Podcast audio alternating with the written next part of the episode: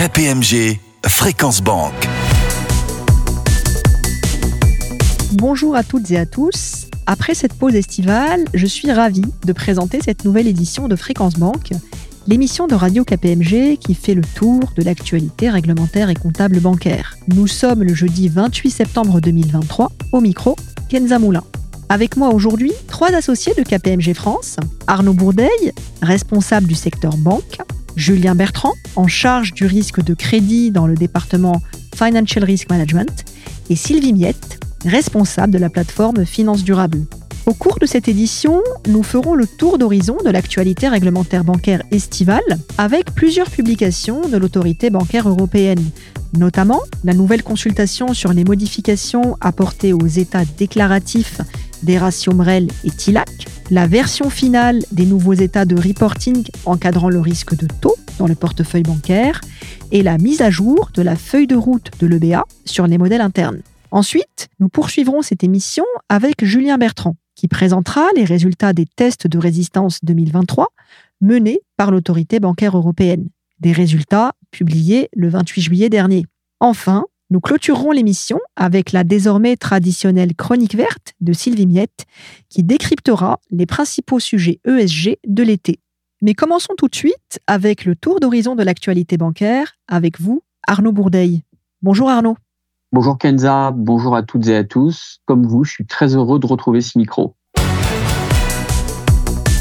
KPMG Fréquence Banque.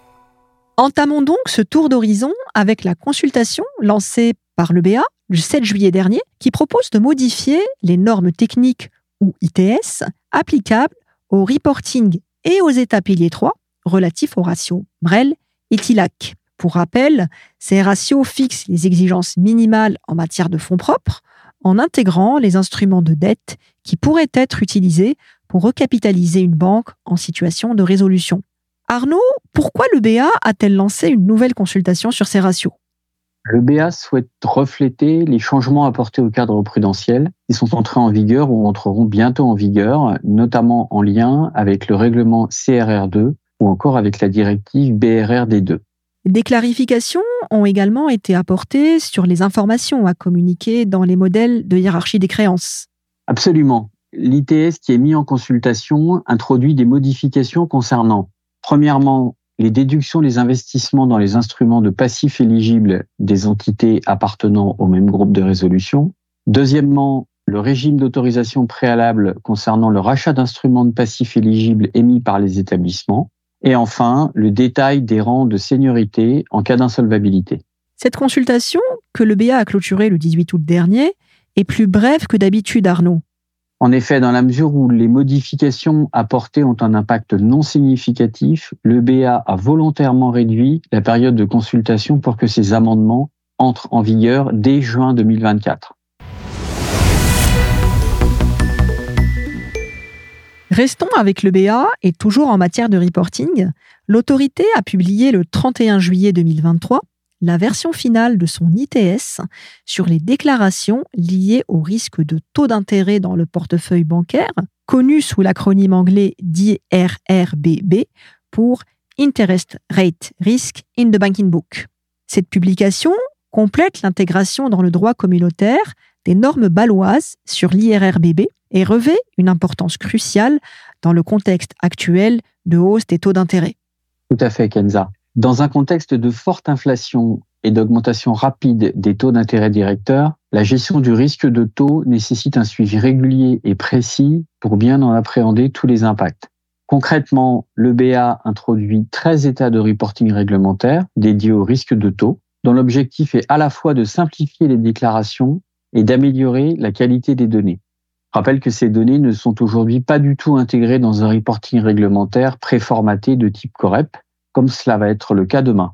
Autrement dit, cet ITS vise à fournir aux superviseurs des données comparables entre établissements pour surveiller le risque de taux et s'assurer qu'ils mettent bien en œuvre la nouvelle réglementation sur le risque de taux publiée il y a un an, dont on avait d'ailleurs parlé sur ces ondes. Mais euh, si je comprends bien, en contrepartie, les établissements vont devoir produire de nouveaux états, comme ce qui est fait actuellement pour les reportings COREP et FINREP.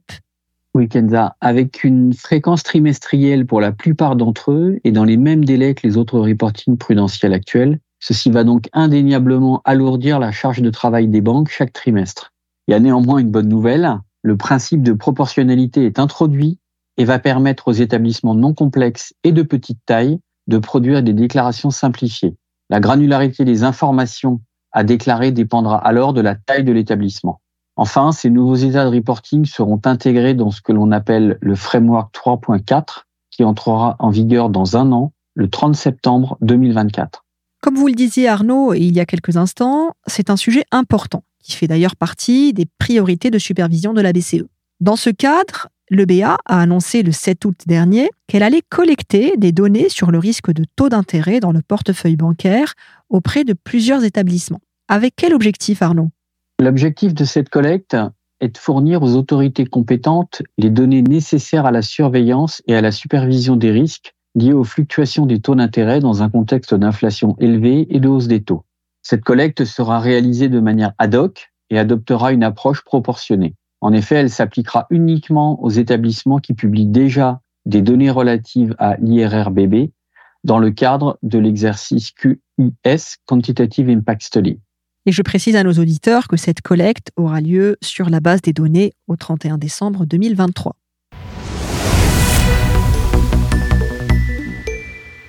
Passons maintenant à une autre actualité en matière de modèle interne. Le BA a publié le 7 août 2023 sa feuille de route pour la mise en œuvre des exigences relatives aux modèles de notation interne, les modèles IRB, ainsi que son guide de validation des systèmes de notation interne. L'objectif de ces publications est de clarifier la feuille de route et les exigences applicables au modèle IRB, notamment dans un contexte prudentiel mouvant avec la prochaine entrée en vigueur de la réglementation CRR3, qui se fait encore attendre d'ailleurs.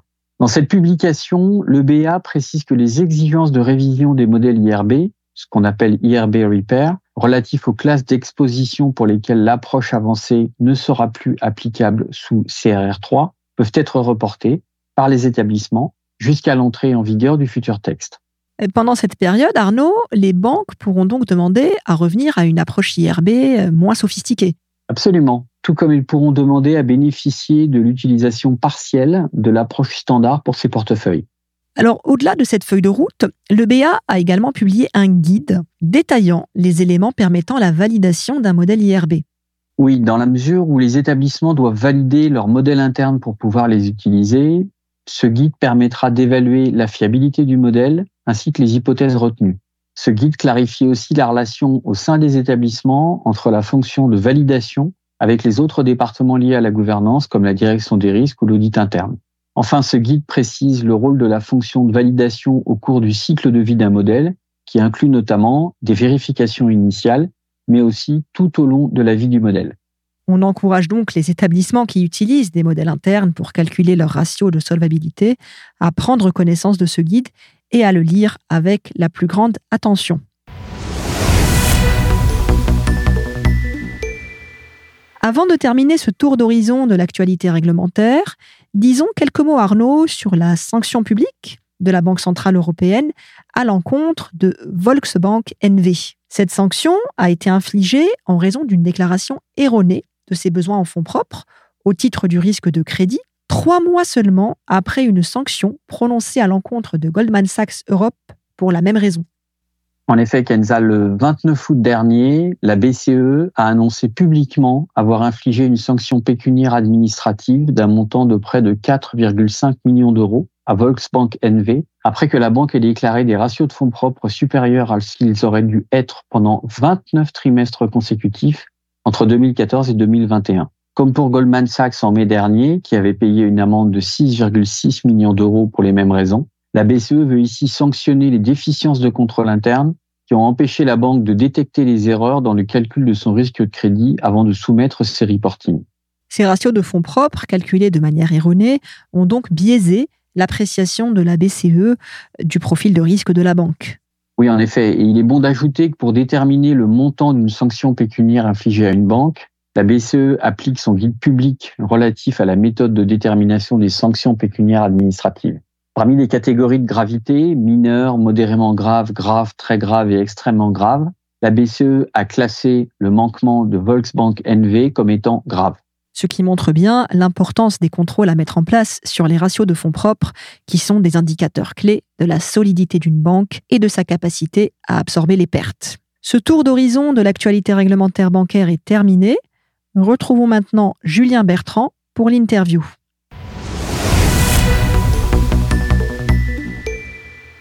Le BA a publié le 28 juillet dernier les résultats de son stress test biannuel portant sur 70 banques de la zone euro. Avec nous aujourd'hui, Julien Bertrand, qui va nous présenter les résultats de ce test de résistance européen. Bonjour Julien. Bonjour Kenza, bonjour à toutes et à tous. Avant d'entrer dans le vif du sujet, pourriez-vous éclairer nos auditeurs sur ce qu'est un stress test et pourquoi cela est si important pour le secteur financier? Bien sûr. L'exercice de stress test, c'est en réalité une simulation, menée tous les deux ans depuis 2012 par l'autorité bancaire européenne. Il consiste à évaluer la résilience des banques face à des conditions économiques et financières dites extrêmes. Cette évaluation est vitale puisqu'elle permet aux régulateurs de cerner les faiblesses potentielles du système bancaire et ainsi de prendre des mesures préventives. Pourriez-vous nous en dire plus sur les hypothèses du millésime 2023 Comme pour chaque campagne de stress test, l'EBA définit deux scénarios. Un scénario central, basé sur les prévisions économiques actuelles, et un scénario adverse, fondé quant à lui sur des événements spécifiques tels que deux années consécutives de récession. Je rappelle d'ailleurs à nos auditeurs que le précédent exercice de stress test avait été décalé d'un an à 2021 en raison de la pandémie Covid-19. Lors de ce millésime 2021, l'exercice portait sur les 50 plus grandes banques de l'Union européenne soit une couverture d'environ 70% des actifs du secteur bancaire, avec un scénario plus contraignant que celui de 2018. Le but étant de tester la résilience du secteur bancaire de l'Union européenne dans le contexte de la pandémie. Il est aussi important de mentionner qu'en 2021, les stress tests simulaient à la fois une baisse du PIB de l'Union européenne de 3,6% entre 2020 et 2023, une hausse du niveau de chômage de plus de 4,7% et aussi une chute des prix de l'immobilier. Malgré ces conditions difficiles, les résultats avaient montré en 2021 une robustesse du secteur bancaire européen et notamment en France. Quels avaient été les principaux enseignements de cet exercice en 2021 Cet exercice avait permis d'identifier plusieurs points essentiels. Tout d'abord, l'aspect organisationnel. Comme en 2018, l'organisation interne est en effet cruciale. Les banques ayant le mieux réussi cet exercice ont généralement maintenu une structure organisationnelle centralisée avec des responsables spécifiques pour chaque type de risque. Deuxième point clé, la communication. Une communication claire s'est avérée essentielle, non seulement entre les différentes parties prenantes, mais également avec la GST. Et enfin, troisième point important à mentionner, la gestion de la donnée. En effet, la qualité de la donnée est devenue une priorité majeure. L'accent a été mis sur l'alignement des données Corep-Finrep, par exemple, et plusieurs banques ont intégré des outils supplémentaires de contrôle qualité de données pour s'assurer de la conformité. Donc, gouvernance, communication et qualité de la donnée sont des éléments clés. Après ce bref retour d'expérience, comment les choses se présentent pour cet exercice 2023 En quoi l'exercice 2023 diffère-t-il de celui de 2021 Tout d'abord, l'exercice 2023 s'applique à un échantillon bien plus large, environ 70 grandes banques, donc 57 issues de la zone euro. On note que cette année, 7 banques françaises ont participé à l'exercice. L'ensemble des échantillons représente environ 75% du total des actifs bancaires de l'Union européenne. C'est une augmentation significative par rapport à 2021, où seulement 50 banques étaient concernées. Ensuite, en termes de scénario, l'exercice 2023 va au-delà des simples modélisations économiques. Il intègre des facteurs géopolitiques, comme le conflit en Ukraine, qui pourraient par exemple entraîner des interruptions dans les approvisionnements de gaz vers l'Europe. Enfin, l'exercice prend en compte d'autres hypothèses comme une forte hausse des prix des matières premières et une nouvelle vague de Covid. Toutes ces hypothèses augmentent considérablement la complexité des défis à relever par les banques. Maintenant que les hypothèses sont posées et que l'on voit en quoi elles diffèrent de la campagne 2021, est-ce qu'il y a également des changements dans la méthodologie 2023 par rapport à l'exercice précédent? Oui, la méthodologie pour l'exercice 2023 a subi d'importantes améliorations par rapport à 2021. Je l'évoquais il y a un instant, la couverture de l'échantillon a été élargie. En effet, 20 banques supplémentaires ont été intégrées, augmentant la couverture des actifs du secteur bancaire. Dans le cadre de l'élargissement des banques soumises au stress test, le BA a souhaité introduire des principes de proportionnalité, permettant une approche simplifiée pour les banques plus petites, ce qui réduit leurs exigences en matière de reporting. L'une des principales modifications concerne les projections du FNCI. Ce sont les revenus nets des commissions et frais. Ces projections, contrairement aux tests précédents, ont été réalisées sur un modèle centralisé top-down, qui est ensuite adapté pour tenir compte des spécificités de la banque. Ce changement méthodologique vise à réduire les coûts pour les banques et les autorités de surveillance, et aussi à gagner en cohérence et en comparabilité des projections. De plus, le taux de référence sur les dépôts à vue des ménages et des entreprises non financières a été rehaussé pour mieux correspondre à la réalité du marché. Enfin, le risque de crédit a été évalué par secteur avec un scénario qui inclut désormais une ventilation sectorielle du PIB réel global par la valeur ajoutée brute réelle. Cette ventilation couvre environ 16 secteurs, correspondant globalement au premier niveau de la décomposition NAS2 d'Eurostat. Cette nouvelle approche sectorielle a été motivée par des événements récents, comme la pandémie Covid-19, et des évolutions géopolitiques, qui ont démontré que les risques peuvent impacter différemment les secteurs économiques. On le voit, ces améliorations dans la méthodologie 2023 visent à rendre l'exercice de stress test plus précis, plus réaliste et plus adapté aux défis actuels du secteur bancaire. Venons-en maintenant aux résultats de cet exercice 2023. Alors, cet exercice est globalement positif pour les banques européennes. Voici les principaux constats qu'on va pouvoir retenir. Tout d'abord, les banques européennes ont renforcé leur position en capital et leur qualité d'actifs depuis la crise financière 2007-2008, ce qui a démontré la résilience du secteur. Ainsi, à la fin de 2022, le ratio moyen pondéré CET1 est resté stable à 15,18% par rapport à l'exercice précédent. Les trois pays avec un ratio CET1 moyen le plus bas à fin 2022 sont l'Espagne, la Grèce et l'Autriche, tandis que la Suède, la Norvège et le Danemark affichent des ratios beaucoup plus élevés. Deuxième constat, les banques se sont mieux préparées. Ceci s'est traduit à la fois par une consommation globale du CET1 sous le scénario adverse plus faible et des bénéfices plus élevés en 2023. La qualité des actifs s'est améliorée et des provisions supplémentaires ont été constituées face à l'incertitude macroéconomique et géopolitique. Autre constat, le risque de crédit reste malgré tout le sujet central. Même si leurs impacts est plus faible qu'auparavant, les pertes liées au risque de crédit restent le principal facteur de stress pendant les trois années de simulation. Les choses vont donc dans le bon sens. Est-ce que vous souhaiteriez attirer l'attention de nos auditeurs sur d'autres éléments? Il est important aussi d'indiquer l'amélioration de l'impact sur le revenu net d'intérêt. En effet, malgré une augmentation des taux d'intérêt, la contribution au capital est plus faible que prévu. Mais le revenu net d'intérêt s'est amélioré, surtout grâce aux prêts octroyés.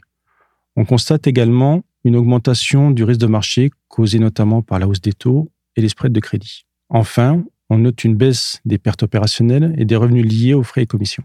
En résumé, les banques ont commencé cet exercice 2023 avec des fondamentaux plus solides, affichant des gains substantiels en bénéfices et en qualité d'actifs. Autre question, Julien, est-ce que le changement de normes comptables d'IFRS 4 à IFRS 17 est reflété dans les résultats? Alors non, les banques ont réalisé leurs projections avec IFRS 4, applicable au 31-12-2022. Cependant, pour assurer une transparence suffisante, les banques ont été invitées à publier le ratio de capital CET1 au 1er janvier 2023 sous IFRS 17. Ces informations sont soumises en annexe dans le rapport pilier 3 des banques. En clair, les stress tests 2023 ne tiennent pas compte d'IFRS 17. Il faudra attendre les prochains stress tests en 2025. Autre sujet important, les risques liés au changement climatique ont-ils été pris en compte dans l'exercice 2023 Non, du tout. Le risque climatique n'est pas explicitement pris en compte dans les scénarios de stress test à l'échelle de l'UE pour 2023.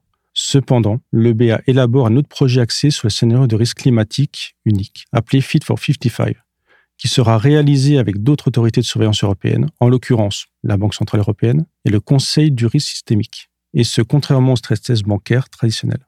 L'objectif principal du scénario Fit for 55 consiste à évaluer la résilience du secteur financier soumis à un stress test climatique tout en maintenant sa capacité à soutenir la transition vers une économie à faible émission de carbone. L'exercice sera lancé d'ici fin 2023 avec des résultats escomptés début 2025. Donc de nouveaux défis attendent les banques et bien entendu les équipes FRM de KPMG qui accompagnent déjà de nombreuses banques restent engagées et disponibles. Cet entretien touche presque à sa fin. Que peut-on dire pour conclure, Julien Bertrand? De tout temps, les banques ont été confrontées à de nouveaux défis, qu'ils soient réglementaires, opérationnels, économiques, structurels. Aujourd'hui, l'urgence climatique met le risque environnemental en haut de la liste. Quoi qu'il en soit, grâce à nos expériences, nous modélisons et évaluons ce risque climatique comme les autres risques. Je pense notamment au risque de crédit, au risque de marché, au risque de taux. Bien évidemment, nous allons adapter notre méthodologie pour modéliser ces risques climatiques grâce à notre expérience sur ces sujets. L'équipe FRM s'investit de manière permanente pour accompagner les banques à relever ces défis. Un grand merci Julien pour cet éclairage précieux. C'était un plaisir de vous avoir aujourd'hui parmi nous.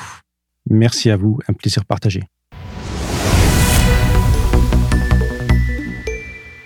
Poursuivons cette émission avec la chronique de Sylvie Miette dédiée au sujet ESG. Bonjour Sylvie. Bonjour Kenza, bonjour à toutes et à tous. Aujourd'hui, ma chronique verte porte sur les résultats du deuxième stress test climatique d'ampleur réalisé par la Banque Centrale Européenne, publié le 6 septembre. Je rappelle que ce deuxième stress test climatique fait suite à celui publié il y a deux ans, en septembre 2021. Le stress test réalisé cette année sur la base des données du 31 décembre 2022 évalue la résilience des entreprises, des ménages et des banques selon trois scénarios de transition qui diffèrent à la fois en termes de calendrier et d'objectifs. Le premier scénario fait référence à une transition accélérée, selon les termes de la BCE, dans laquelle les politiques et les investissements verts seraient mis en œuvre de façon anticipée et entraîneraient une réduction des émissions d'ici 2030 en ligne avec les objectifs de l'accord de Paris. Dans le deuxième scénario, un effort tardif de transition, toujours selon les propres termes de la Banque centrale européenne, poursuivrait la trajectoire actuelle mais n'accélérerait pas avant 2026 tout en restant suffisamment intensif pour atteindre les réductions d'émissions alignées sur l'accord de Paris d'ici 2030. Enfin, selon le troisième scénario, une transition retardée ne débuterait qu'en 2026, mais ne serait pas suffisamment ambitieuse pour atteindre les objectifs de l'accord de Paris d'ici 2030. Que révèle cet exercice? Les résultats montrent qu'une transition plus rapide bénéficie clairement aux entreprises et aux ménages. En effet, une telle transition implique certes davantage d'investissements et de coûts énergétiques plus élevés à court terme, mais les risques financiers baissent de manière significative à moyen terme. Les bénéfices des entreprises et le pouvoir d'achat des ménages sont affectés de manière moins négative dans la mesure où les investissements anticipés en énergie renouvelable réduisent plus rapidement la facture énergétique. Toujours selon ce scénario de transition accélérée, les investissements verts réalisés par les entreprises de la zone euro atteignent 2000 milliards d'euros à horizon 2025, alors qu'ils ne s'élèvent qu'à 500 milliards d'euros dans les deux autres scénarios. Dans les deux derniers scénarios, à terme, les investissements verts dépasseraient les montants de la transition accélérée en 2030 et s'élèveraient à 3 000 milliards d'euros. Selon la Banque centrale européenne, pour qu'un rattrapage s'opère entre les différentes hypothèses, il convient d'augmenter rapidement les investissements verts, ce qui accroît les coûts pesant sur les entreprises, en particulier dans les secteurs à forte intensité énergétique. Je pense ici au secteur manufacturier, aux industries minières, à l'électricité, avec des dettes qui augmentent et des bénéfices qui baissent deux fois plus que pour une entreprise lambda de la zone euro. Ce qu'il est important de retenir des résultats de ce stress test, c'est que si les entreprises sont menacées, les banques qui leur ont accordé des prêts le sont à fortiori. Dans l'effort tardif de transition, les banques peuvent s'attendre à une augmentation de plus de 100% de leur risque de crédit d'ici à 2030 par rapport à 2022 tandis que dans la transition accélérée, cette hausse n'est que de 60%. Vous l'aurez compris, retarder la transition entraîne des coûts et des risques nettement plus élevés à long terme. En effet, la mise en œuvre de la décarbonation des portefeuilles est donc un enjeu clé pour les banques, car ceci permettra de réduire l'exposition aux risques de transition et aux risques physiques. Avant de terminer cette émission, sachez que KPMG organise à la Salle Gaveau, le 30 novembre prochain, sa conférence annuelle Arrêter des comptes, banques et assurances. En présence de nos experts, d'institutionnels et d'invités, cette conférence abordera l'actualité financière, réglementaire et ESG de l'année. En clair, une journée indispensable pour préparer sereinement la clôture 2023 en matière comptable et de durabilité. Nous vous attendons nombreux. Pour vous inscrire à cette conférence, rendez-vous sur notre page kpmg.fr. Enfin, clôturons cette émission avec quelques conseils de lecture qui sont parus cet été. Notre étude sur la performance des grands groupes bancaires français au 30 juin 2023 et notre numéro ActuBank du mois de juillet. Ces deux publications sont adressées à l'ensemble de nos abonnés et sont aussi disponibles sur kpmg.fr. Cette émission est maintenant terminée. Un grand merci pour votre attention N'hésitez pas à télécharger notre application Radio KPMG sur l'App Store ou Google Play. Vous pourrez ainsi écouter ou réécouter toutes les émissions de notre radio. Très bonne journée à tous. KPMG, Fréquence Banque.